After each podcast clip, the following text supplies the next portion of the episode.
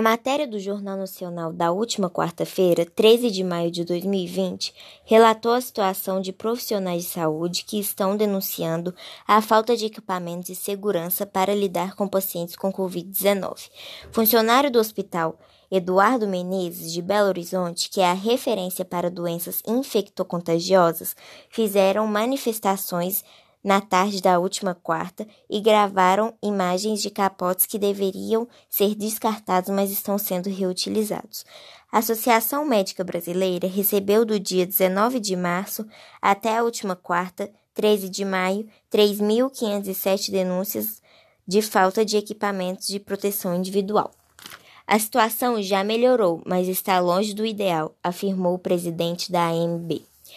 Lincoln Ferreira disse que é preciso ter uma sensibilização das autoridades e que já é sabido que existe a possibilidade de solução para o estado de Minas Gerais com relação aos equipamentos impermeáveis, considerando essenciais para as equipes não sejam desfalcadas e se tornem transmissora da doença, inclusive para suas próprias famílias. Mais informação você encontra no site g1.globo.com.